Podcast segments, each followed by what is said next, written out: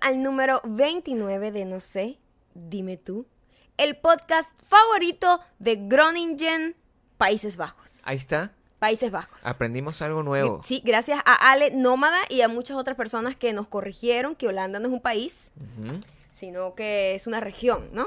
Para que ustedes sepan, ¿no? Que mm, nosotros aceptamos las correcciones con dignidad Cuando son, cuando son correctas. Cuando, cuando tienen algún tipo Cuando de asidero con la realidad. Porque a mí me gusta aprender. Yo soy una persona a la que le encanta aprender. Claro. Maya es una persona a la que le encanta aprender. Todo el tiempo. Eh, pero nos gusta aprender de gente que nos puede enseñar. Claro, claro. Si Horrible no cuando la gente te corrige algo que no es, que está bien de entrada. Sí. Entonces, es como, Cuando es, te corrige por su opinión. Yo opino que Holanda no, no, no. Es o a la veces, capital de a Rusia. veces escribes algo bien y te corrigen y, y la Sí. persona te lo está corrigiendo mal. Eso es súper triste. no podemos comenzar Con tanta este negatividad, ¿verdad? Con esa energía, nosotros dos estábamos sin Hablando de energía, tú trajiste tu agüita, pero yo no tengo agüita, ¿no? Esta es para ti. ¿Y la tuya? La mía no la tengo. Entonces empezamos muy mal este podcast. Hay que buscar el agüita. Quiero que sepas que vamos a cortar aquí para buscar el agua. ¿Ok? Ok. Vamos a hacerlo que ni que sea imperceptible, ¿ok? Entonces vamos a quedarnos en Quédate una posición. aquí y tu agua aparecerá en tu mano. Ahí y como que te iba diciendo, eh, Qué increíble cómo... el- es magia, Gabriel. Yo ya les dije, ayer hicimos un en vivo por Instagram. Por cierto, Gabriel es Ga- Gabriel Torreyes y yo soy arroba mayocando. Síganos por allá. Eh, hicimos un en vivo ayer y mm, les dijimos que, bueno, nuestra nueva, nuestro nuevo norte es la magia. La magia. ¿sí? Tratar de, de sorprenderlos Acabamos de demostrar aquí el talento increíble. Quítate. No sé quién es el David Blaine. No, no, David Blaine es como Yo no sé quién es 80. importante en este momento. Chris Angel no es el, el, el, el exnovio de Belinda. Es cierto. Él es mago. Sigue, sigue teniendo sus shows. Por lo menos. Muchísimas gracias a todas las personas que han eh, tenido la cortesía de suscribirse para que esto siga ocurriendo. Sí. Al menos una vez por semana cuando ustedes nos, nos prestan atención. Eh, ahora tienen que darle más me gusta. Porque no le están dando suficiente me gusta. No le están dando suficiente me gusta. Hay un rumor por ahí. Sí. No voy a aclarar si es cierto o no. No. De que este podcast No, no, llegará hasta el número 30 nada más. Que nosotros somos así. Entonces, eh, bueno, si usted sigue viendo esto sin darle like, sin suscribirse, sin comentar, quiero mejor- que sepa que usted es el culpable si eso pasa. A lo mejor llegamos al número 30 la semana que viene. Sí. Podríamos simplemente llegar a la semana que viene y no despedirnos y no decir, ah, bueno, sí, gracias, nos vemos. Pa, y nunca más. Exacto. Como esos papás que de, de, de, de, de películas que van a comprar, una caja de Una cigarros. caja de cigarros y después mi papá se fue así. O sea, así los vamos a dejar porque esto nunca llega al montón de comentarios. Yo veo que el reto de la, de, de- de la papaya llega a miles y millones de comentarios y de views y no sé qué. papaya. Estoy dando un nombre genérico Ah, de los retos que se inventan en internet. Pero aquí le damos información comedida, Valiosa. llena de, de curiosidad, Sí. de creatividad, Por favor, magia, trucos de magia. inteligencia, eh, videos virales. Compartimos eh, series para ver. Aquí no, aquí solamente no. Nos de, ah, sí, me agrada. Es cuando acaso. O, ah, yo siempre te veo, pero nunca comento. Maldita mujer. Así la gente. Eh, al terminar este podcast tienen que irse. Perdón. es que ya estamos llegando a los últimos episodios y ya uno empieza así como Los- cuando los últimos días de clase que uno de, de vaina le lleva importa de- nada. lápiz, que pa' qué. Los últimos estertores. Exacto. al terminar este. eh, ah, pues, este. Dale, dale, dale. Tú puedes. Yo Al puedo. terminar este podcast, Ujú. Tienen que ir al canal de Más Mejor, en donde estren- acabamos de estrenar hoy el tercer y último episodio de esta mini, mini, mini, mini temporada de This Place is Weird. Eh, tienen que ir a verlo, llenarlo de comentarios. Ya saben que las personas que comenten allí, dejen por favor su arrobita de Instagram porque los vamos a stalkear eh, en, En el transcurso de la live. próxima semana. Les vamos a dar chance para que comenten, comenten, comenten y nosotros podamos stalkearlos a todos. Tengan en cuenta, o sea, háganlo en YouTube, háganlo en Facebook. Nosotros vamos a estar pendientes y nos avisan aquí abajo cuando lo hagan. Es importante que ustedes hagan eso, porque si ustedes nos dejan comentarios y la gente de más mejor, de más mejor, ah, yo también estoy más mejor. Más mejor, La este. gente de más Ata, a ver, mejor. O sea, espero que no estén escuchando esto, ven, ven, este. porque ahí sí que no nos dan la oportunidad. Más más. más mejor, No nos dan la oportunidad nunca más, más. más mejor. Es como el monito de... Si ustedes no han visto El Planeta de los Simios, la original, eh, hay una de las películas de las ocho que tiene la saga, donde... ¿Esa no es la primera? No, no. ¿No? No sé. No, donde César, donde César, que es el monito, spoiler alert, si no lo has visto, una película de 1970 y algo, eh, César eh, se descubre que el monito puede hablar y dice, mamá, mamá, mamá". pero el efecto es que el mono Es, buenísimo. El mono simplemente estaba haciendo así. hizo esto. Y entonces agarraron y echaron el video así como un boomerang. Feba, visionarios, como siempre, visionarios. Hicieron un boomerang e hicieron que el monito hiciera malísimo. O sea, uno de los peores efectos de cine que he visto yo en mi vida, pero que me causó tanta. O sea, yo lloro de la Nosotros risa lloramos. solamente de pensar. Le- no, t- tanto es así, ha influenciado tanto nuestra carrera que en, en uno de los episodios de This Place is Weird, de estos tres episodios, utilizamos ese mismo efecto El efecto. y pasó agachado. Y no, lo que la gente nos decía, oye, es una oda a Lynch. Es una Y nosotros que, bueno, o sea, no teníamos, no teníamos suficiente footage. Exacto, hicimos lo que hicieron. En, si el planeta de los simios lo pudo hacer, yo también. Yo también lo hicimos. Eh, Em, también le vamos a dejar aquí abajo el link para, para que vean la serie y también le vamos a dejar el link abajo pa- por si vives aquí en Los Ángeles. o si vienes de vacaciones también. La gente este viene 11 de noviembre va a estar presentándose Morrissey. Morrissey. Morrissey, que nosotros le decimos en español Morrissey. Eh, y todavía quedan un, poco, un poquito de entradas. Ya saben que este señor, yo no he podido verlo, Gabriel lo vi una vez. Y le toqué la mano. Maya no me cree. Yo pero no te toqué- creo absolutamente Porque ella no nada. estaba, ella estaba en Nueva York. yo Gabriel, tú estaba ahí. eres un Viajé mentiroso hasta profesional. San Diego. Por favor. Viajé hasta San Diego, Por me favor. acerqué, luché con un montón de salvajes y logré tocarle la mano. Sí, eso pasó. Esto puede ser que vuelva a pasar. Ujú. Eh, y también ustedes pueden tener la oportunidad de tocarme a mí si están en Los Ángeles. A mí no me estén tocando mucho, pero digo, nos podemos tomar una foto. A mí sí me pueden tocar. Un maldita mujer, un boomerang, una cosa. Si van para allá, avísennos. eh, nosotros vamos a estar por allá. Sí, Por vamos a estar cerca, al lado de, de, de Steven Morrissey. Hablando de cosas buenísimas. Y bueno, cosas que son verdad, no como otros que inventan cosas. Mío, Eh, una semana de alegría para nosotros y para toda la gente que ha formado parte de este podcast. Qué lindo. eh, sobre todo la gente que comenta y la que se suscribe, porque la que no. Bueno, la gente que nos ha llevado a los 660 mil suscriptores, esa gente. Ok, ellos eh, salimos, nos enteramos por casualidad. Por casualidad. ¿Cómo pasó? Tú fuiste el que te enteraste, yo no. Yo estaba buscando algo para otra cosa. Ok. Entonces, Esa información. Verga, eres un storyteller total. Yo estaba buscando algo para otra cosa. pero fíjate, Coño, Gabriel. ¿Generé er- o no eres generé la gran- curiosidad? No, lo que me genera es risa. Si eso es lo que tú quieres, bueno, un poco, yo soy un storyteller, pero de comedia. coño. Entonces, estaba Malísimo. buscando algo para otra cosa. Estaba buscando para los documentos de las diligencias que hemos estado haciendo. Ujú. Necesitaba una información. Tuve que colocar eh, mi nombre en Google plus podcast. Porque era lo, lo- lo- necesitaba como una información para mandárselo a alguien. Y de repente me sale como que un artículo que se lo he publicado en la revista latina en septiembre, el 5 de Y septiembre. ¿no? nosotros ni nos enteramos. No, porque no nos hicieron ni tag, no nos hicieron ni nada. O sea, y está bien, porque es como otra realidad. El mundo del podcast es otro tema. Y lo vemos, y yo que wow. E inmediatamente, o sea, ya en, las- en las últimas, lo leímos, este, nos sentíamos bien. Fuimos lo- colocados como la. eh, estamos entre la lista de los nueve podcasts latinos que deberías estar escuchando. En Estados Unidos. Lo que es una cosa importante, Sí. porque en Estados Unidos hay miles de millones de podcasts. Sí. Y los No puedes hay escuchar. muchos eh, latinos. no, no hay mucho. En No. español hay muy pocos. Sí. So, estamos en la cabeza. Estamos Nos ahí, sentimos muy bien.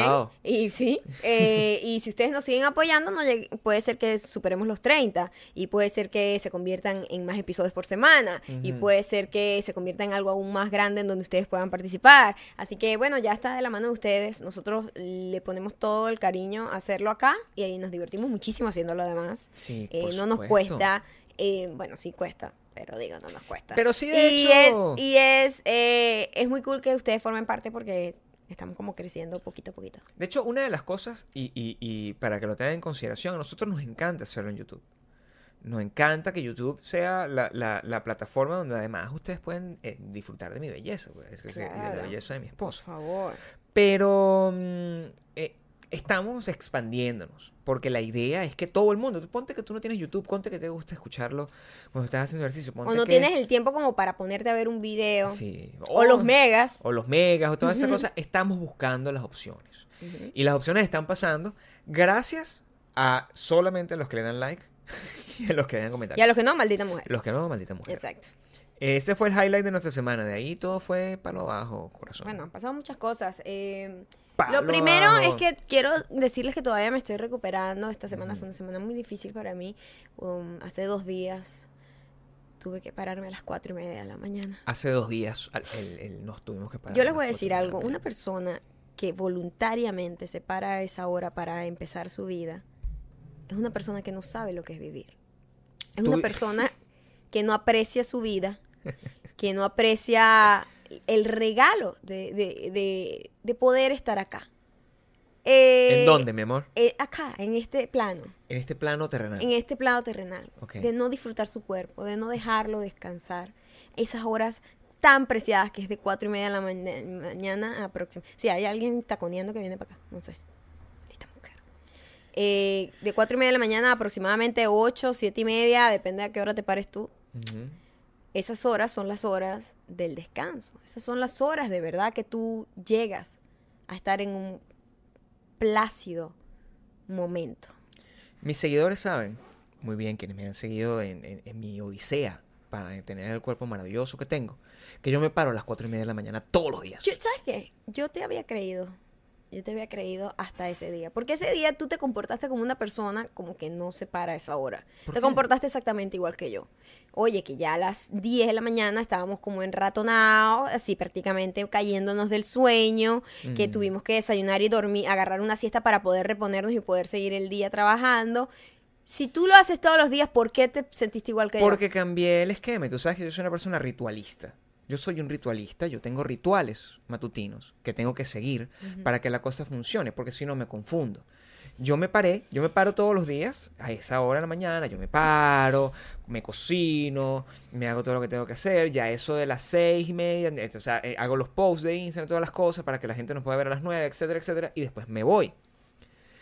El, eh, cuando yo hago ejercicio me lleno de una energía extra. Y esa energía extra es la que me permite como aguantar, Continuar. dar, pero además como jalado, como si estuviese en coca. ¡ah! ¡ah! ¡ah! Y llego y le doy todas las cosas, Pero ya va, te conviertes en un paro, como Eh, una guacamaya. como en una guacamaya, y gasto toda esa energía a lo largo del día. Por eso que estoy, mira, mandando una cosa, no sé qué, mandando correos. Estoy sobregirado. sí, Hasta que me duermo a las nueve de la noche. sí, Gabriel, se me bien temprano.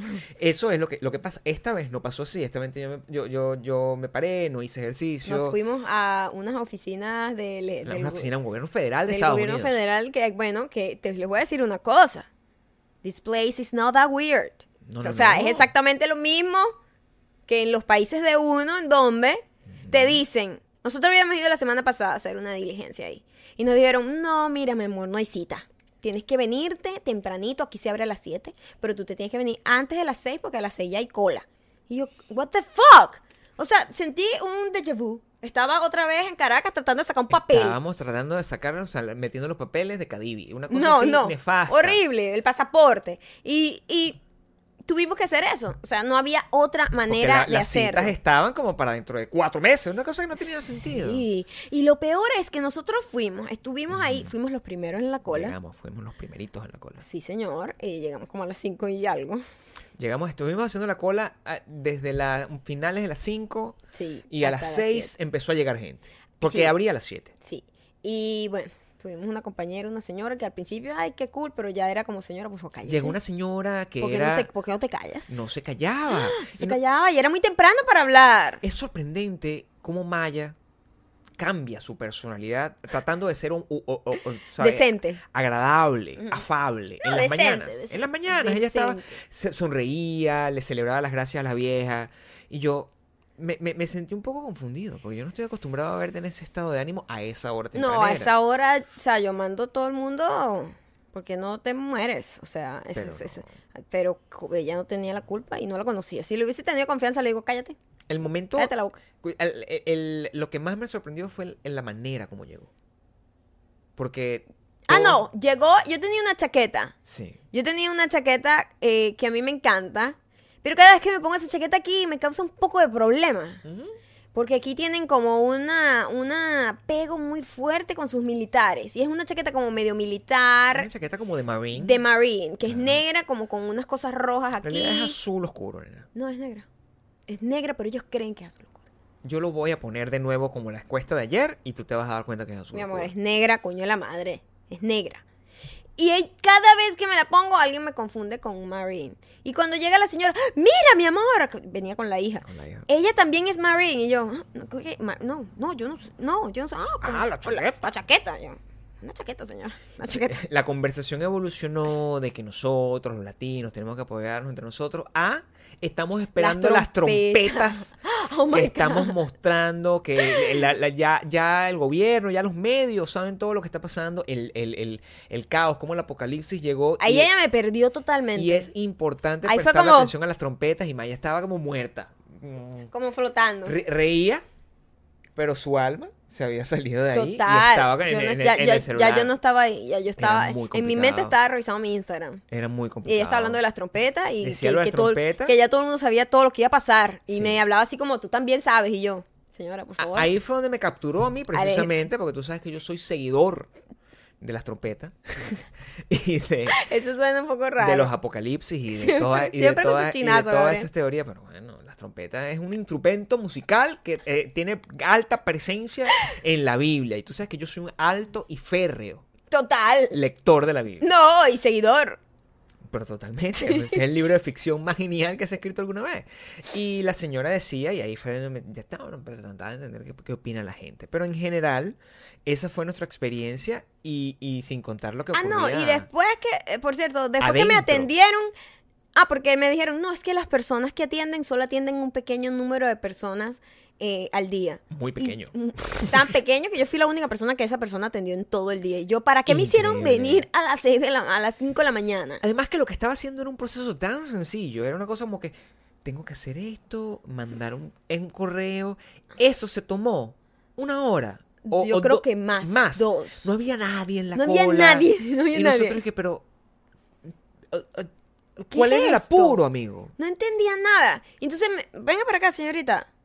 Y hacía una pregunta estúpida. A esperar Número de sentado. teléfono. Número de teléfono. Voy a esperar ahí sentado. Siéntese y ya la llamo.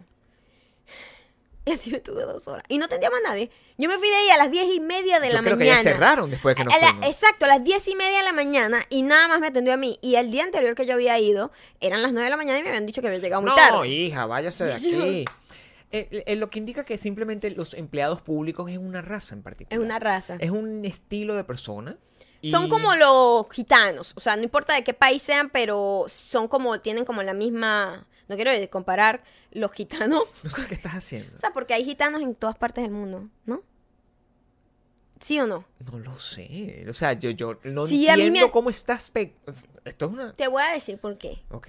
Hay gitanos que me dicen, yo soy gitano. La otra vez hablamos de los gitanos aquí y salieron muchos seguidores que resultan ser gitanos.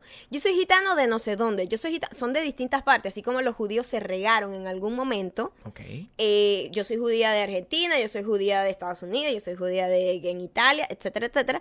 Así están los gitanos. Lo que quiero decir es que los empleados públicos en algún momento a lo mejor formaban parte de un país de mierda en donde todo el mundo se tardaba y de repente algo pasó en ese país y tuvieron que escapar y todos están trabajando en oficinas federales de cada país. Eso es lo que quiero decir. A lo mejor hay una, una dosis de venezolanos entonces, lo que tú estás narrando es la historia. No, agarraron lo peor de lo peor eh, de ese país. y es lo que tenemos en las oficinas de los del gobierno gubernamentales de cada país. Y si usted trabaja ahí, por favor. Por favor, dígale que sí a nuestra petición. eh, no, no, no hay ninguna pena. No nos vaya a sacar de este país tan No, lo que si, si estás ahí y tú trabajas en una oficina guber- gubernamental de cualquier país, tú eres la excepción, porque tú eres un diamante, tú estás aquí. Tú tienes las ganas de abrir los ojos al mundo. Eso es todo lo que quiero decir. Otras cosas que han pasado esta semana que han sido realmente terribles, eh, bueno, la, la noticia del psicópata que le disparó a un gentío desde un piso 34 o algo así en Las Vegas, matando como a 60 personas y como hiriendo a 200. Un desastre. Un desastre y se, todo el rollo que siempre se, se desata aquí con el rollo de las armas, ta, ta, ta, ta, ta, ta, ta. Eh, pasó también algo en Cataluña que no me atrevo a hablar porque no entiendo muy bien. Yo lo he tratado de entender. Lo, lo- lo de Las Vegas, vamos a, a- a- a quedarnos un segundo en Las Vegas porque lo de Las Vegas es grave. Em, no tanto por lo que representa como ya de verdad uno no se siente seguro en ningún lado, Sí. sino por lo que representa para que mi mamá me llame. Es, el, el, es las noticias, la manera como viajan, es siempre muy complejo para las señoras mayores. Y mi mamá, lo primero que hizo fue, yo, yo me enteré de lo que había pasado en Las Vegas, no por ti, que lo, lo supiste la noche anterior, Sí, pues yo estaba Apenas despierta cuando pasó.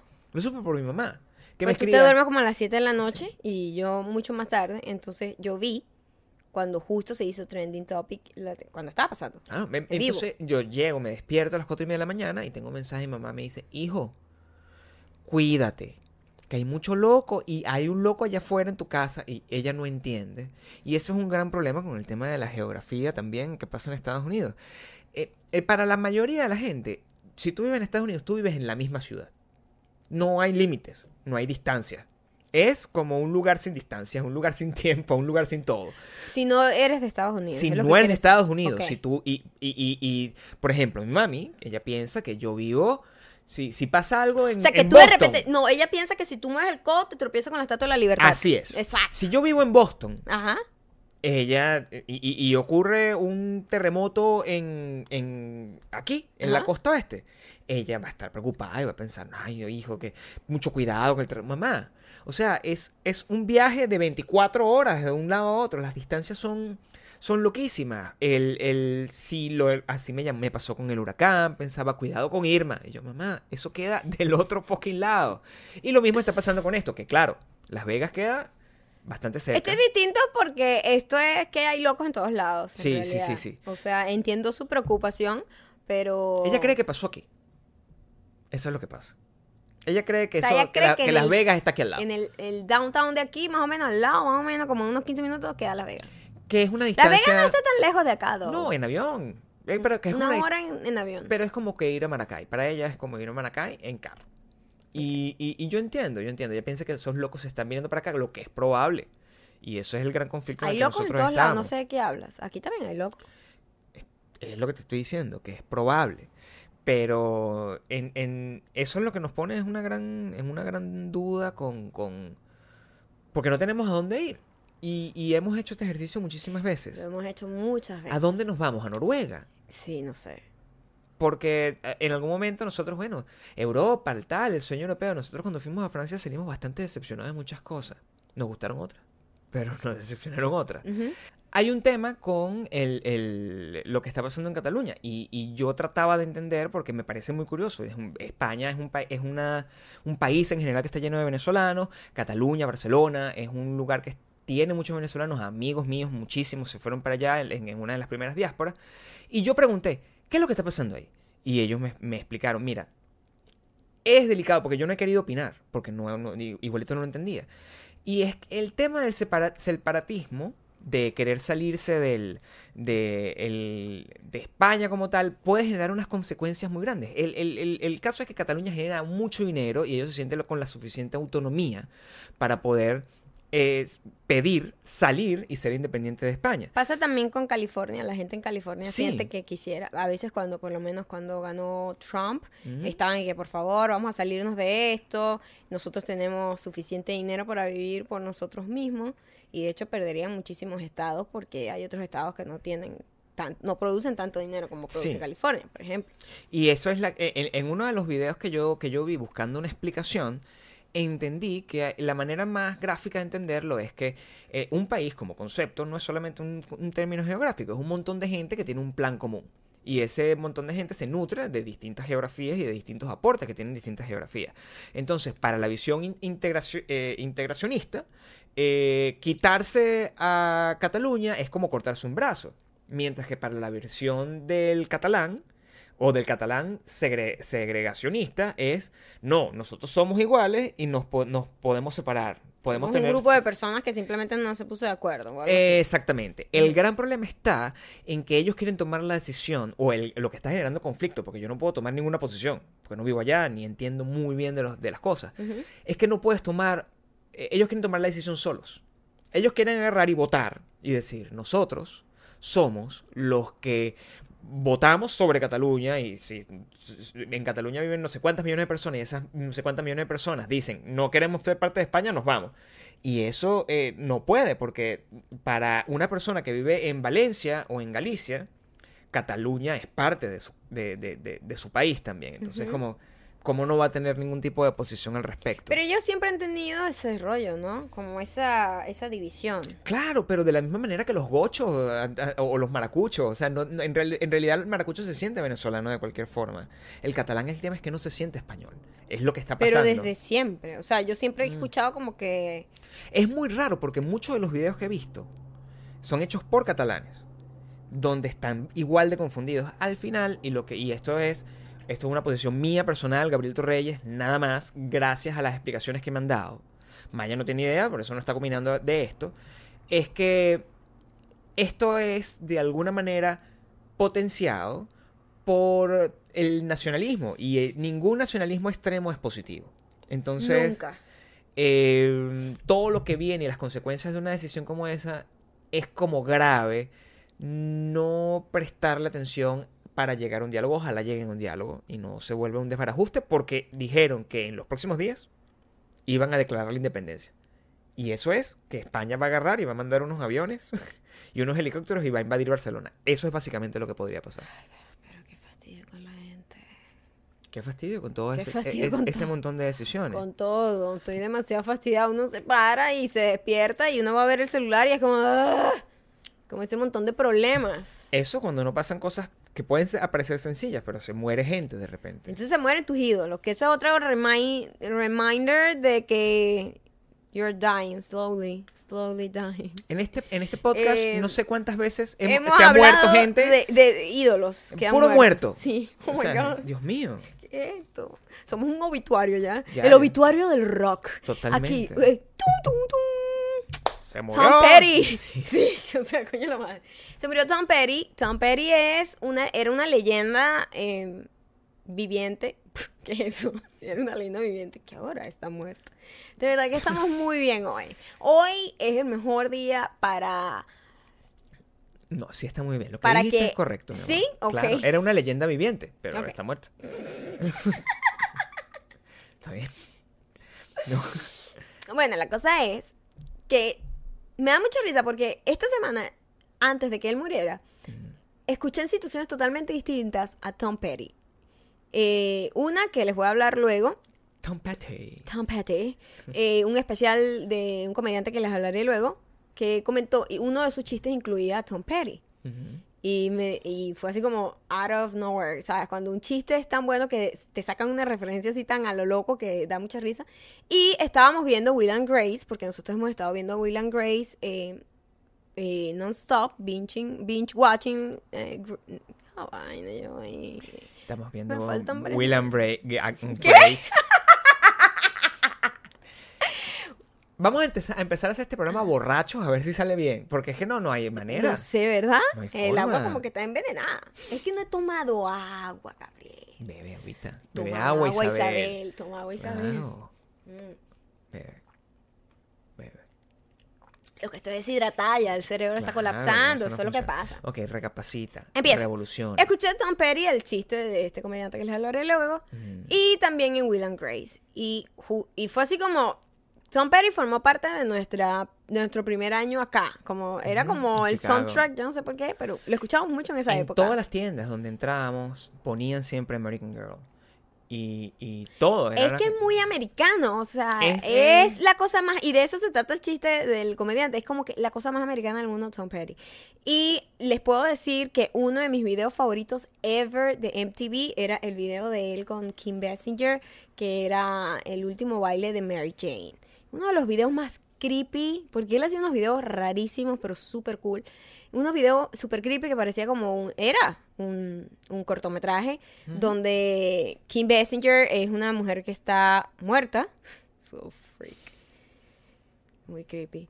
Está muerta y él como que la maquilla, cena con ella, tiene como una, una última cena con ella, baila, no sé qué, y luego la deja ir en el mar, eh, como en un río, y se ve como Kim Basinger se va y se desaparece y se diluye en el agua y todo eso. Era como, yo estaba, yo estaba pequeña, O sea, no, no tan pequeña, pero digo, me impactaba mucho ese video. Era como súper creepy. Cuando me tocaba verlo como a las 11 de la noche me daba como miedo, pero me gustaba. Era como una mini... Era muy mini genial. Era muy genial. Muy genial. Nos sorprendió porque eh, el- uno nunca sabe cuánto esta gente que edad tiene, ¿no? Son, son- es una gente que primero ha vivido, es una gente que ha tenido un arrumbiado, Arrumbiado, y tú lo sabes cuando, cuando se muere. Nosotros, o sea, creo que, que em, George Harrison, que el del que hablamos la semana pasada, se murió a los 58 años. Y se veía viejísimo. Se veía anciano. Anciano. Tom Petty se murió a los 66 años. Y se veía viejito también. Se veía más viejo de lo que Y era más viejo, porque cuando tú analizas 66 años, eh, la madre de cualquiera eh, eh, tiene, tiene esa edad y tú la ves y, bueno, te da como, está bien. O sea, no, no, no se ve tan golpeada. Y de repente tú eh, co- comparas con Lenny Kravitz. Que tiene 50 y pico, ¿no? Conmigo, que tengo esa, esa edad. 60 y, ¿Cuánto? 73. Acaba de cumplir 63. Y no, no, no se nota. Y, y, y tú dices, bueno, esta gente tiene que haber tenido un estilo de vida completamente distinto. Muy blancos. Bueno, La gente blanca principio sí. envejece distinto. Pero creo que, la- que, que la rumba también lo, lo, lo- lo tiene que haber También, afectado. también, pero sí siento que hay gente que... Yo, yo a Tom Petty lo conozco viejo toda la vida, con Eric Clapton. Claro. Toda la verdad. vida lo he conocido viejo. Toda la vida. Si no conocen a Tom Petty, que es muy probable que no lo conozcan, este eh, tienen que salir de esa piedra. Eh, eh, se los recomiendo porque además es una música muy fácil de llevar, son himnos. Eh, ha hecho colaboraciones con, con Axel Rose, tocó Free Falling con Axel Rose. Este, Refugee es una de las mejores canciones que él tiene. Eh, American Girl es una de las... e- Es un clásico, o sea, en realidad es como si representa en un, un estilo que en Estados Unidos se llama americana, que es un, estilo que, que- de libros y un estilo de, de música, y un estilo que representa como la cultura popular Súper, súper popular. y su- súper súper- folclórica de alguna forma. Sí, es como el folclore de ellos y como el del pueblo, pues.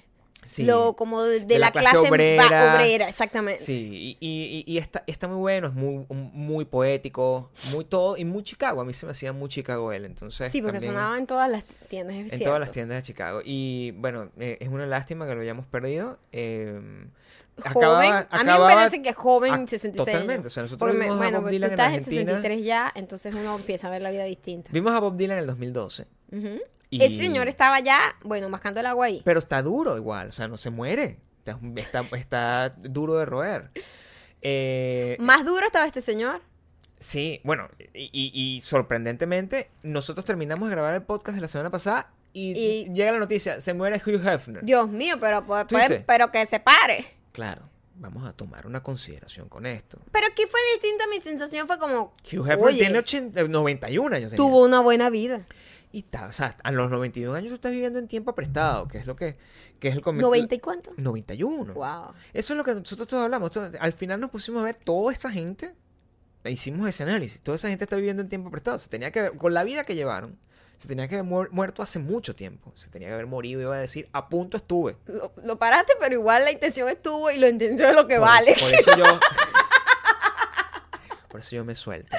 Y mm, se murió Hugh Hefner, y bueno, eso, imagínate la cantidad de polémica que soltó. Mucha gente empezó a decir. Sí, mucha gente diciendo lo cool que él hizo en toda su vida, de que era como súper altruista y no sé qué. Y también, bueno, los trapos sucios que todos tienen y sobre todo él tan controversial.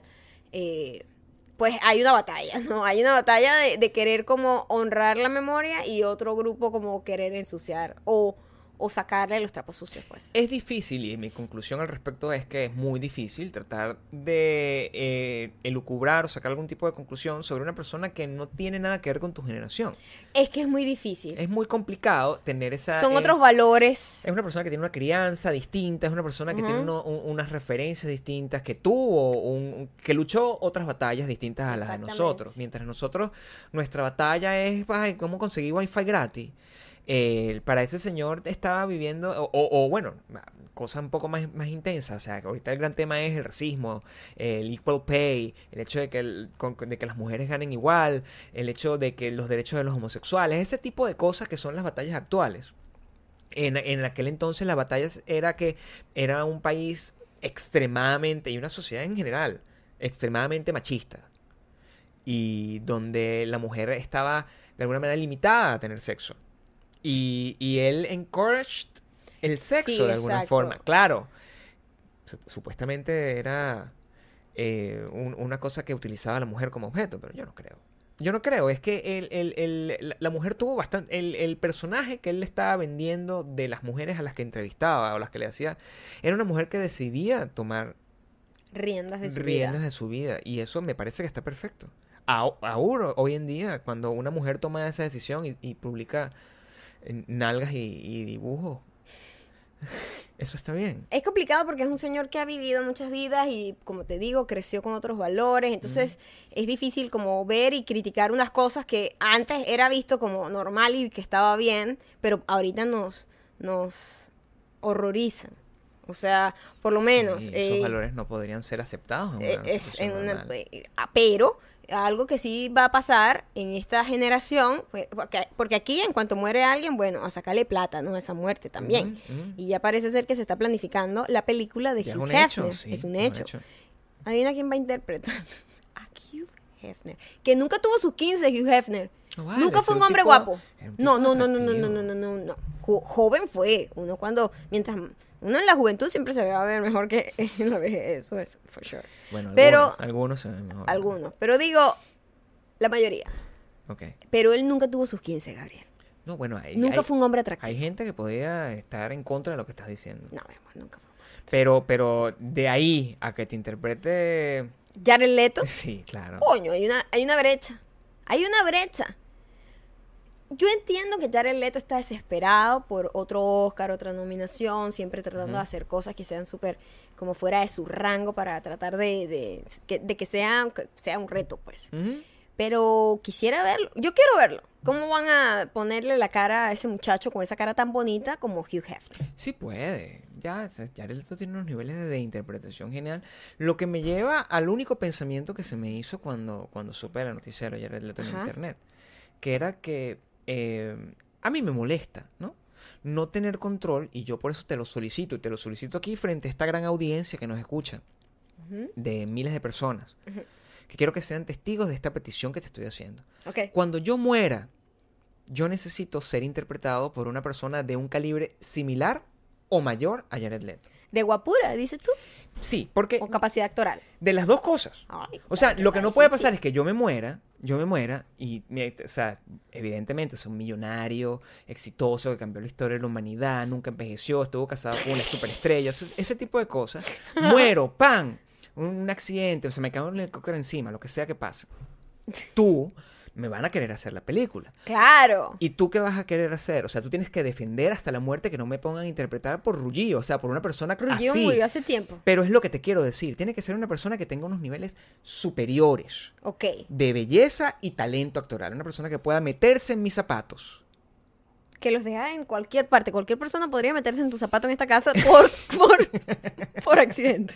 Meterse Tropezándose. En mis zapatos y lograr establecer toda esta pasión que yo tengo, que es frente a mi pueblo, mi gente, Dios mío, evita. tiene que ser representada cuando o sea, yo, yo- yo- por ejemplo, Jane Franco podría interpretarme, Sí, verga. pero Jane Franco, bueno, Idéntico. Pero, eh, mira, te voy a decir una cosa. Ajá. Ben Affleck interpretó a un Es latino verdad, en Argo. verdad, o sea, verdad. ¿quién me podría interpretar? No lo sé. Probablemente Oscar Isaac. Yo estaría contento. Pero, Oscar Isaac puede ser. pero tendría que ver. Él es muy bueno. Pero también él es muy mayor. Entonces, si, si yo llego a morir de viejito, quién sabe. O sea, me va a terminar interpretando un youtuber y ahí sí me mato. Sí, me mato. sí, o sea, no sí. un youtuber de esto que quiere ser actor. No, me mato. Sí, sí. Me mato muerto. Ok. Ajá, ¿y quién me interpretaría a mí si pasa al revés? Si yo me muero primero y tienes que, obviamente, porque yo voy a descubrir como que la cura del cáncer y todo ese tipo de cosas increíbles que van a cambiar la historia de la humanidad. Mm. Por ejemplo, ¿quién me interpretaría? En este momento, o sea, no, no sé, porque eh, cuando tú mueras, ¿vas a morir joven o vas a morir vieja? Eso es lo, que, eso es lo importante para mí. Porque si no te van a interpretar una youtuber ridículas también. Esas son las únicas personas.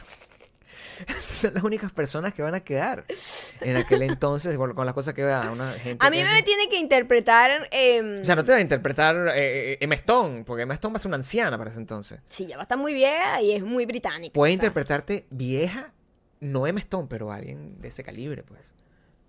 No sé quién, a, a lo mejor. Mira, la verdad no se me viene nada a mente. O sea, hay que también Yo mantener creo la compostura. que vieja si todavía está viva. ¿Quién te podría No, no interpretar? puede ser, no, No tiene puede ser, no tiene sentido. si yo llego a vieja y esa señora está muerta, la que voy a nombrar. Exacto. Diane Keaton. Diane Keaton. Diane Keaton tiene unos aires a mi mamá, entonces puede ser que me... Que me que, Pero que yo me tendrías que morir ahorita. Pero yo soy vieja. La historia que tendríamos que Sí. contar, la historia que tendríamos que contar es como la historia de la vida que no viviste. Eh, ¿Será? Interpretada por Diane Keaton. Y Es- tienes tremenda Coño, película. Tremenda película, Gabriel. No me roben la idea. Saca plata de eso, ¿viste? Saca Lo plata voy a tratar de hacer. Si una persona muere y queda una vida que no vivió Ajá. y envejece, no sé qué, hasta que se convierte en Diane Keaton. Eso es una historia del Oscar. Sí, totalmente. totalmente. Y la escribo yo que me muero y ahí me interpreta alguien que no puede ser tampoco Zac Efron. Y esa Tómalo en persona que... Esa persona... Sería muy, muy loco. Zac Efron como Gabriel. Y después al final de la película ponen la foto de la gente real. Gabriel manejó. Así pasa. no sé qué, murió sin manejar nunca un carro. Y sale tú. Sale tú. La gente, maldita sea.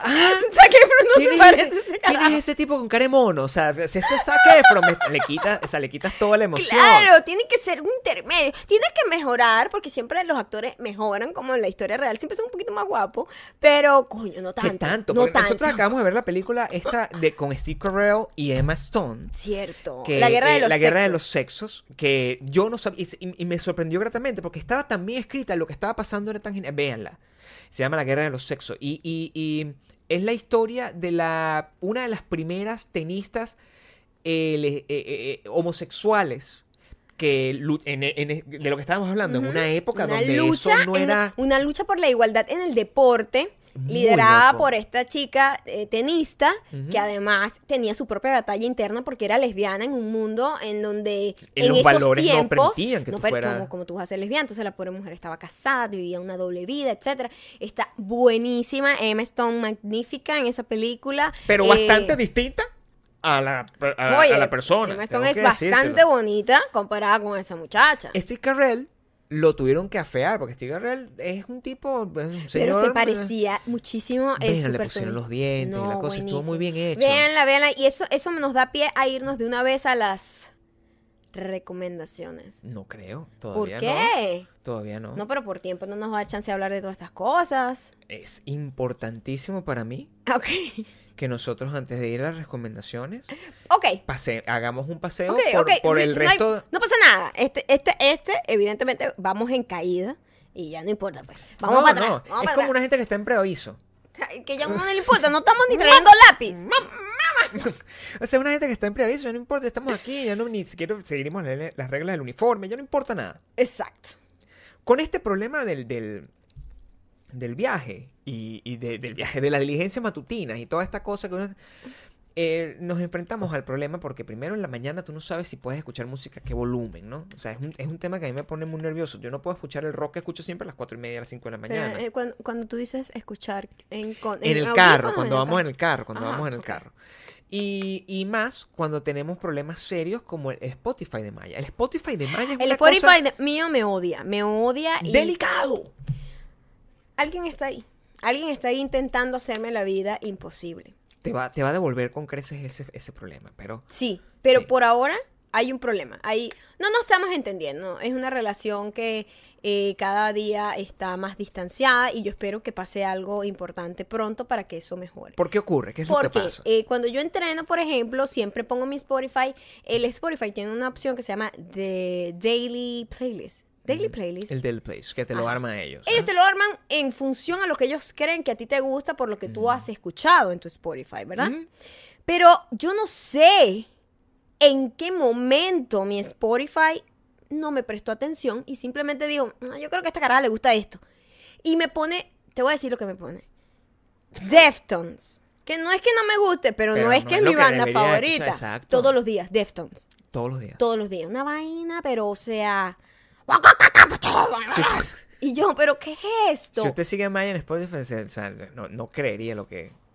Tengo un papel pegado aquí en el pie, ¿vale? Es que esto está... No, de verdad. O sea, necesito más comentarios para que esto para suba que de esto calidad. suba de calidad. O sea, si nosotros la próxima lo vamos a hacer, o sea, en, ba- en interiores, una cosa gente, una gente Coño, subada. a lo mejor eso tendría más vista. Es verdad. Es verdad. Puede ser, uno no sabe. Nah. Eh, y me pone eso, me pone Chris Cornell. Yo amo a Chris Cornell. Pero no te lo puedo poner. Pero es depresivo yo haciendo ejercicio y de repente. Yo, coño, no quiero escuchar a este señor en este momento, chamo. O sea, Entonces, ¿de necesito dónde? energía. Y me pone puras cosas. O sea, puras cosas que yo no entiendo de dónde saca Spotify que yo quiero escuchar. Alguien me puede explicar, porque nosotros tenemos una cuenta compartida, una cuenta familiar.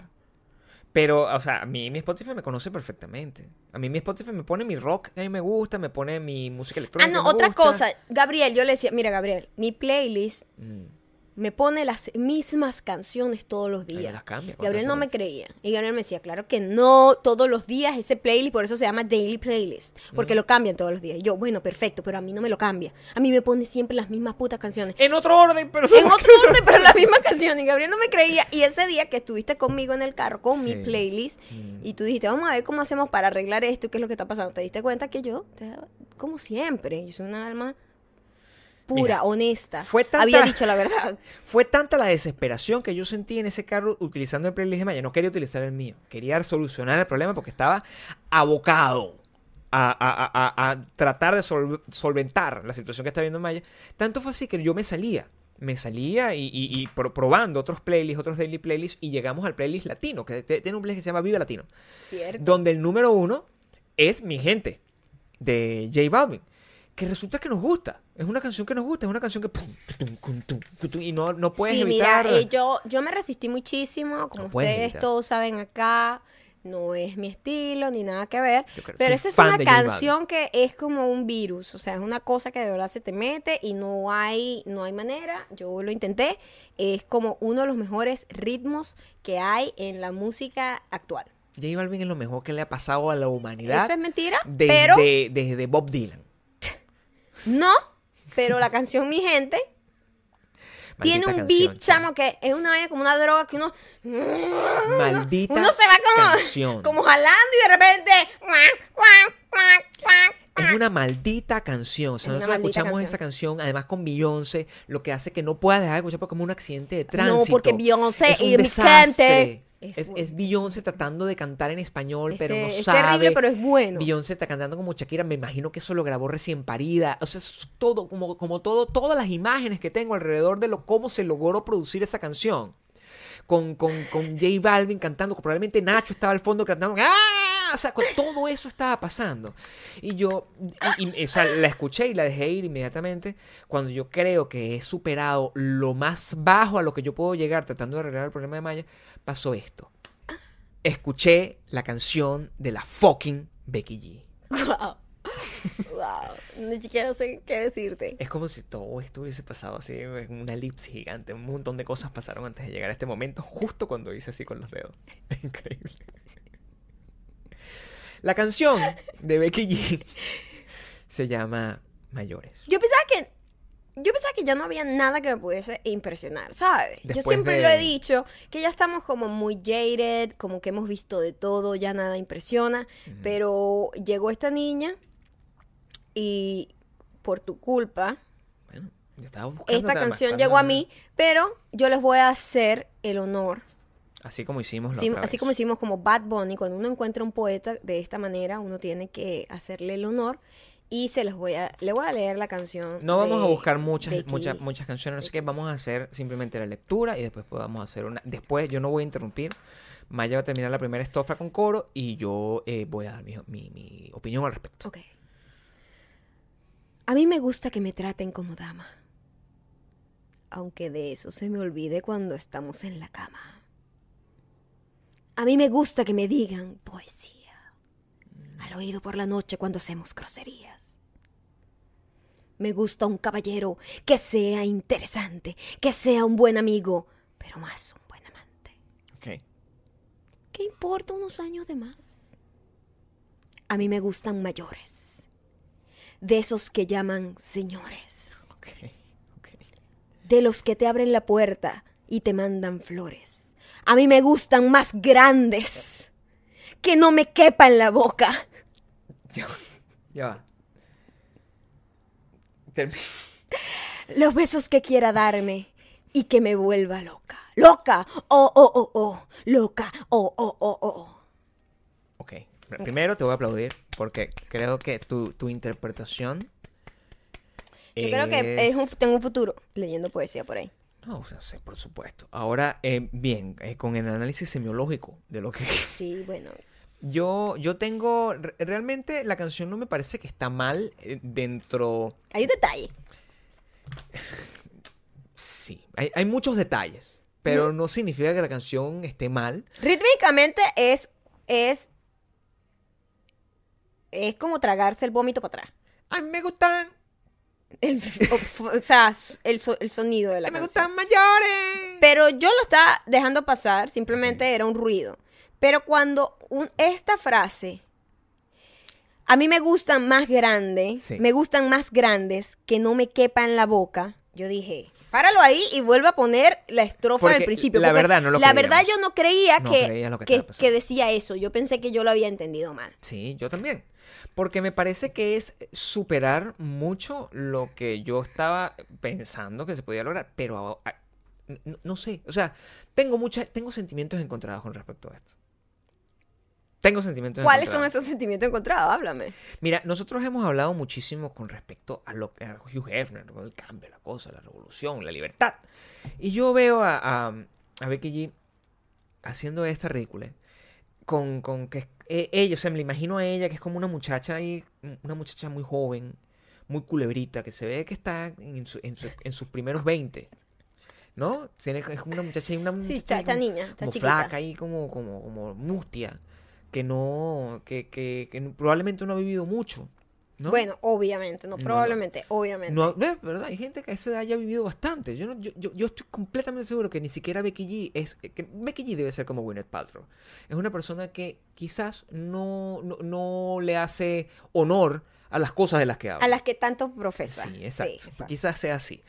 Y, y pero, entonces, caer, a ver, criticar a esta, a esta muchacha, a esta, a esta joven manceba, por, por decir este, este, esta, esta barrabasada. No, yo sí le canción. voy a dar con todo porque le di con todo a Back Bunny. Pero criticarla, yo creo que desde mi punto de vista, no, yo soy un feminista. Me Yo soy un parece, feminista. me parece que todo lo que estaba en la canción, eh, esa, esa, vamos a decir que hay una gran bipolaridad en la canción. Sí, Hay como dos polos opuestos eso es la bipolaridad. en donde hace que ella se mu- venda como una mujer interesante. A ver. Le gusta que la traten como dama, pero no mucho en la cama. ¿eh? En la cama Ok. sí le pueden dar con todo. Eh, le Lo gusta la bien. poesía A ver. y que se la digan mientras le hacen grosería. O sea, esa, esa dualidad Piensa un poco. está, eh, está bien. Hasta ahí todo Entiendo. está correcto. Todo está bien hasta que dice, a mí me gustan más grandes que no me quepa en la boca. ¿Qué quiere decir Becky G con que le gustan más grandes que no le quepan en la boca? ¿Qué tiene que ver la edad de un hombre Con el tamaño. con el tamaño? Es ahí donde yo creo que la has atajado. No está informada la niña, no la está has informada. atajado. Has, ataja- has atajado la falacia de Ella, Becky ella cree que el, que, que- que el miembro sigue creciendo hasta ¿Con la edad? con la pobrecita. Biología no, no le dio. El mío dejó No- de no crecer estudió hace mucho tiempo. Se quedó de ese tamaño. Se quedó de ese tamaño. Si acaso irá más pequeño, a lo mejor, mi amor. O sea, se- Yo me imagino que uno todo se le va como encogiendo. No. lo que le pasó, lo que le pasó es que, que- que funciona menos, pues. O sea, ya con la edad. ¿De qué estás hablando? ¿De qué? ¿De qué estás hablando? No sé, estamos hablando de la canción de Becky G. Estoy hablando de una persona que no existe. No estamos hablando de mí. Del señor este. El claro, el personaje. el, el Pero- abuelo que se está fornicando. Pero yo yo no estoy entendiendo eh, específicamente. ¿A dónde pensabas tú que estaba yendo? Yo no entendía Pensabas que que yo estaba- aquí revelando al- al internet que yo eh, soy impotente. Tú eres loca. No sé, porque sonaba como eso. No, Y yo internet. decía, ¿por qué estás diciendo eso? No, no. A, a ti también te gustan más grandes, pero no, no mayores. No, no, no. A mí me gustan de mi edad. No, o sea, pero ves, ahí es donde está el conflicto. A ti te gustan más grandes, no mayores. Exacto. Lo que pasa es que esta, esta, es- esto se fue por otro lado. Estamos coño. sudando ya el calor de la internet. El calor. Yo no sé, yo no sé qué estabas diciendo tú. Yo creo que yo estaba diciendo otra cosa y tú te fuiste por otro lado. Y cuando yo regresé, Yo estaba improvisando, yo, yo soy artista. encontré a una persona diciendo, "Ah, va a funcionar. Y yo, ¿de qué estás hablando? Este, Este este es programa- el peor podcast de la historia. O el mejor. La gente va a creer que nosotros estamos haciendo esto bajo las sustancias drogas La única droga que se, que se consume en esta casa es el café. y agua. El café. Ah, hablando del café. Aquí de verdad, ¿no? Gabriel cayó en la droga. Si alguien tenía ganas de invertir en este programa, eso se acabó en, en esto. Arruinamos todo con este episodio. Todo esto es completamente. Es más, este episodio no, se va, a- no va a ser publicado. No, sí, claro que sí. Va a ser publicado porque nosotros somos honestos con nuestra audiencia. Pero sí, o sea, el caso. Yo respeto mucho lo que está diciendo Becky G. Creo que está desinformada. Esa es mi opinión. Creo que, que no tiene nada que ver el tema de la edad con el tamaño. El tamaño no varía con la- a lo largo de los años, a menos que te hagas un implante.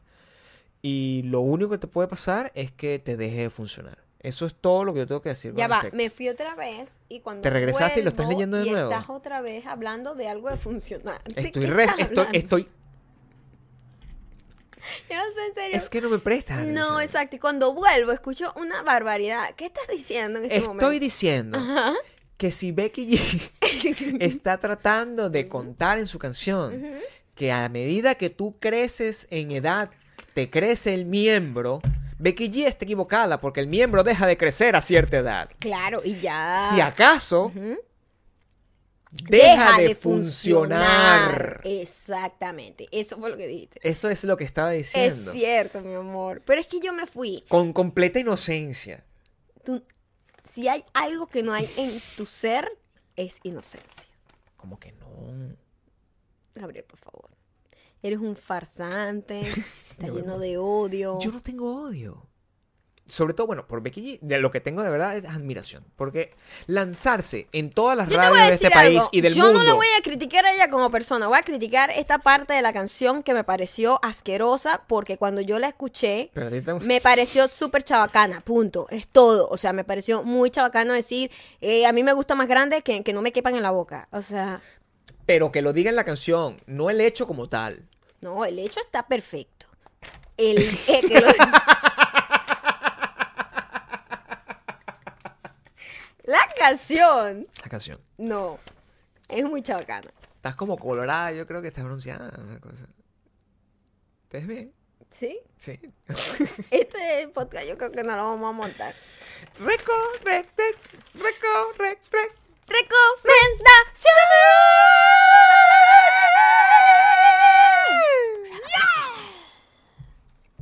¿Qué tienes tú, cariño? Wow, tenemos, tenemos muchas cosas. Lo primero que quiero decir es el comediante que les comenté. Él se llama Mark Maron. Mark Maron, perdón. Eh, se escribe Mark Maron. Mark con C, no con K. Con C. Y él es un comediante muy... A mí me encanta ese tipo. Yo soy, de verdad, mi spirit animal es un hombre blanco en su, en su crisis de mediana edad para allá, ya viejito, ya la cincuentón. Ese es como el humor que yo tengo. Es una persona que está amargada, es una persona que ya siente que, que todo le fastidia. Y de eso se trata más o menos su especial. Se llama ah, Too Real. Y trata un poco de cómo ya él se siente que está viviendo una vida prestada. Y entonces ya valora más lo que va a hacer, por lo tanto no hace casi nada porque le ladilla todo. Y yo soy, yo he sido así toda mi vida. O sea, yo he sido bien, "Ah, no, me da ladilla ir. La gente quiere como siempre vivir, experimentar, no sé qué. Yo tengo un espíritu de una persona hombre de 50 años, blanco sobre todo. Entonces, eh, véanlo, está buenísimo. Él tiene un podcast que se llama WTF. Yo no sé si significa what the fuck o a lo mejor tiene un doble sentido, no sé, pero se llama WTF. Eh, creo que no es video, pero lo encuentran en YouTube. También, con, él es como más conversaciones, siempre tiene invitados, etcétera, pero él es súper cool. Eh, y tiene también una serie en Netflix que es como su vida detrás de cómo hace ese podcast en, el, en el garaje de su casa.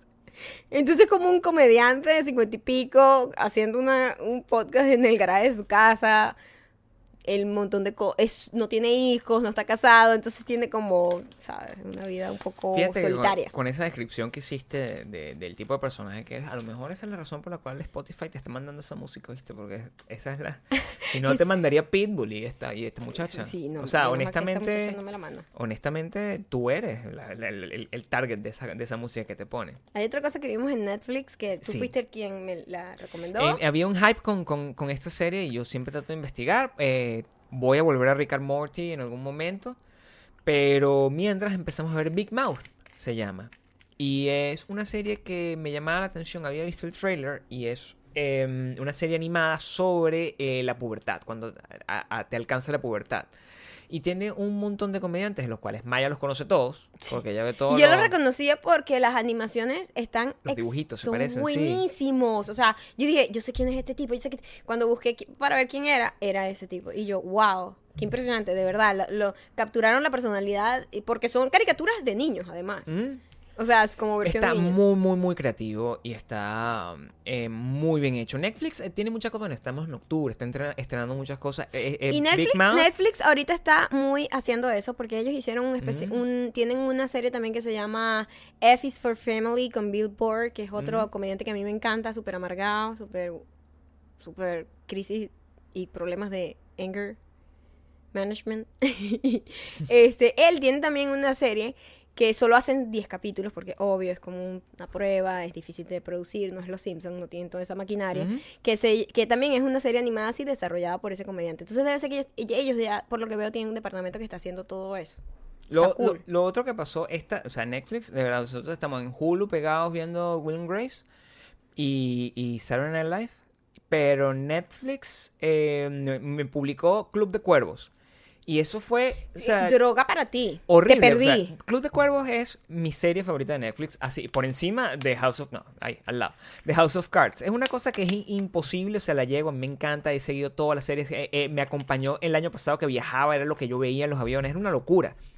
Y esta, eh, nunca me había visto una serie, en una sola sentada. me la vi en una, en una noche. Sí. En una noche, yo, que Gabriel, nunca había o sea, pasado. yo, si tú eres un señor que se duerme a las 7 de la noche. Arranqué como a las 7 que de te la... tomas tu papilla antes. Sí, de arranqué a las dormir. 7 de la mañana, a las 7 de la mañana, a las 7 de la noche, y eran las 3 de la mañana y Magic, bueno, pero tú no piensas venir a dormir. Y yo estaba ahí viendo la, la- o sea, insólito. Tienen que ver la Club de Cuervos. Si no lo han visto, veanla desde desde el principio. Eh, la gente de México que nos escucha desde México sabe qué estoy hablando.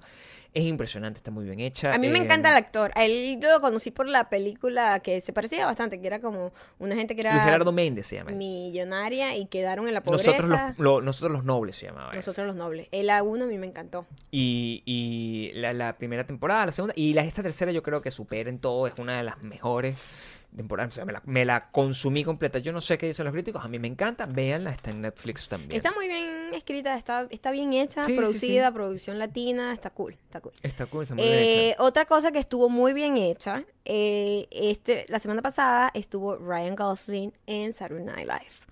Em, Ryan Gosling es excelente actor, pero es malísimo comediante. Entonces se salía siempre de todo del personaje, o sea, se reía en todos los sketches, lo cual es gracioso y es como cool, Ah. pero o sea, no es su fuerte. Pero cuando tiene que actuar de verdad, es muy bueno. Hicieron un de estos short films que hacen ellos, estas producciones como cortometrajes preproducidos, eh, que se llama Papyrus. Yo creo que es el short film más trascendental que han hecho en, En mucho muchos tiempo, años. en mucho En tiempo. muchos años. Antes de My Dick in a Box. Yo creo que My Dick in a Box, que fue hecho por eh, The Lonely Island, y que estaba este chico Andy Samberg con Justin Timberlake, que fue tan viral y tan importante en la cultura pop, yo creo que Papyrus es, eh, o sea, imagínate, eso fue hace años, como 10 años, y ahorita este Papyrus, Papyrus, oh my god, si no lo han visto, sal de la piedra, te vamos a dejar el link aquí abajo, velo y deleítate con una de las mejores actuaciones de Ryan Gosling. Muy cómico. Eh, eh, eh, ese estuvo escrito, por cierto, de alguien de Más Mejor. eh, Julio Torres, que es uno de los comediantes. Acabo de meterme en la página. Mira las cosas, así me pasan las cosas a mí. Acabo de meterme en la página para buscar el nombre de, de- de este comediante. Más mejor. Entonces me meto en las partes que dice Voices. Sale aquí Carlos Alaskerry, Fred Armisen. Sale un montón de gente. Chile Carrasco, Arturo Castro. Pura gente que está en televisión, que está en narcos, en series así. Y, y busco Julio Torres. Y cuando estoy pasando, ¿Quién está ahí? Mayo Cando. ¿En serio? Aquí está. Ay, qué cool. Aquí está, aquí está Mayocando. Ok. eh, se puede meter en másmejor.com y cuando meten en Voices, Julio Torres es la persona que escribió Papyrus, por eso que lo está buscando, pero bueno, qué fino que estás aquí, mi amor. Sí, Papyrus, eh, de verdad, por favor véanlo. No les voy a decir nada porque no quiero arruinarles no quiero No eso. ver nada. Se llama Papyrus, Ryan Gosling, Saturday Night Live. Le vamos a dejar aquí el link igual directo. Pero si, si lo están escuchando por otra plataforma, búsquenlo. Por último, yo quería recomendar a Steel Panther. Steel Panther es el... Si usted quiere saber, es básicamente una sátira al hair metal de los 80. Hair metal. Sí, es una banda. Es una banda de, de una gente... ¿Tú te acuerdas de Moderato? Es una banda con ese mismo esquema. Que él, se ponen pelucas y no sé qué. Y hacen una música que es genial. O sea, melódicamente es brutal. la- las canciones son muy buenas, son coreables, son todas. Pero son canciones así como ¡Dios, gonorrea! Eh, y, y es, de alguna manera, una burla. Es que todas las canciones son una burla a ese estilo de vida de, de que es pura fiesta, estupidez, Y andar- eh, andar por ahí teniendo orgías y no sé qué, que le- My Dick in the Box, o sea, ese montón de cosas. Y, como sátira es muy cool porque han logrado convertirse en un acto de comedia muy grande en Estados Unidos porque el...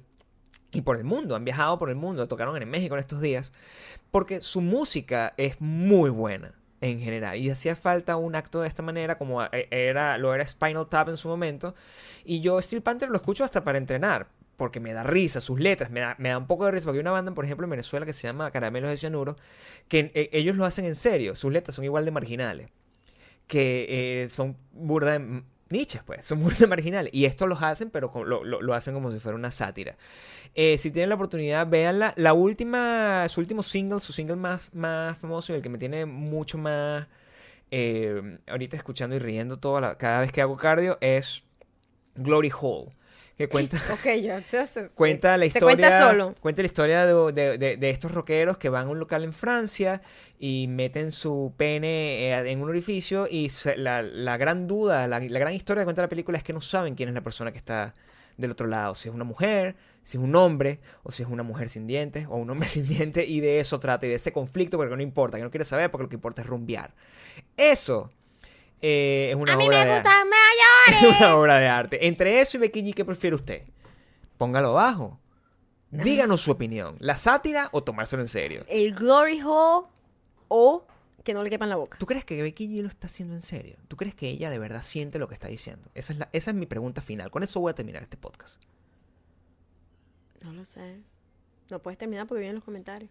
Pero esta, esta parte, esta- este segmento, las recomendaciones. Ok. eh, no sé, no creo ni siquiera que la haya escrito ella. Lo cual es más aterrador. Capaz lo escribió hasta la mamá, que yo creo que es la manager. No, algún productor. Algún productor loco ahí. Voy a ponerte algo así como que te gustan mayores. Y el productor lo que le está es mandando una señal. La otra, la otra teoría es que Becky G no habla bien español. A lo mejor she doesn't know what she's- Maybe, lo que está maybe, leyendo. Es cierto, ella no debe saber ni siquiera. Por eso te digo, debe ser un productor que le dijo, oye, esta canción trata sobre eh, los hombres caballeros. Ay, sí, me gusta, me gusta.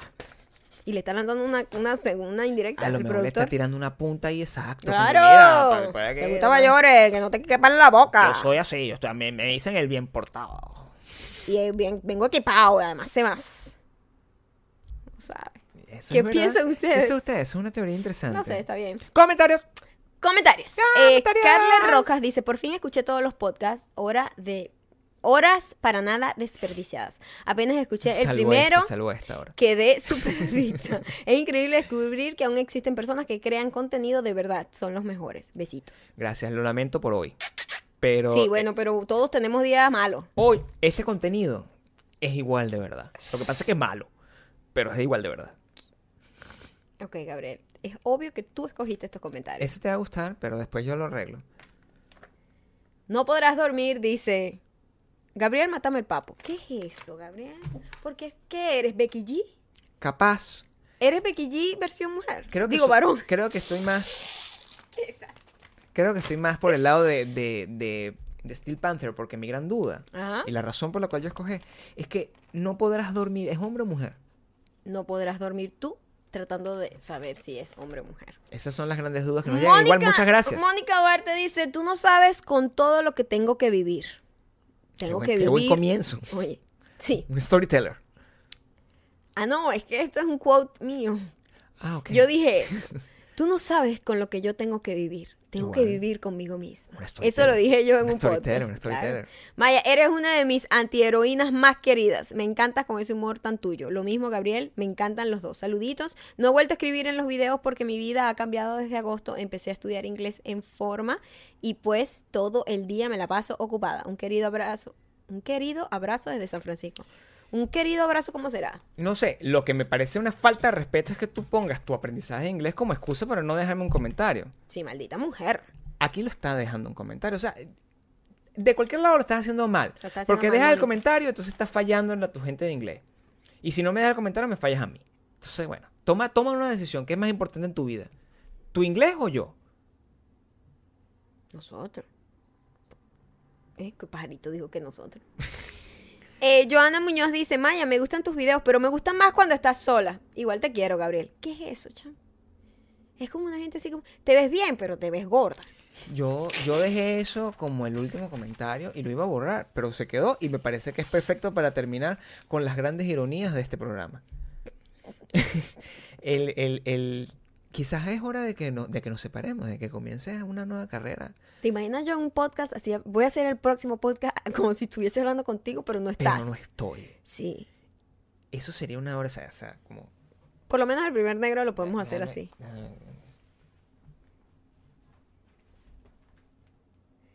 Bienvenidos al número 29 de No sé, dime tú, el podcast favorito de